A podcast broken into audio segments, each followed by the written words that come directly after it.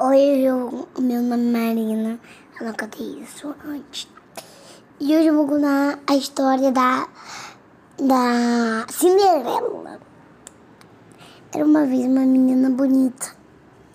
Tinha três madastras e ela ficava o dia inteiro varrendo na casa. Um dia ele, é, só as malvadas foram no baile, as madrastras. E a Cinderela não foi. Mas aí depois veio uma fada madrinha e fez um belo vestido, porque irmãs tinham rasgado as madrastras. Aí, aí ele, ele Aí, aí eles se, aí ela foi no baile, aí eles se casaram e ficaram felizes para sempre.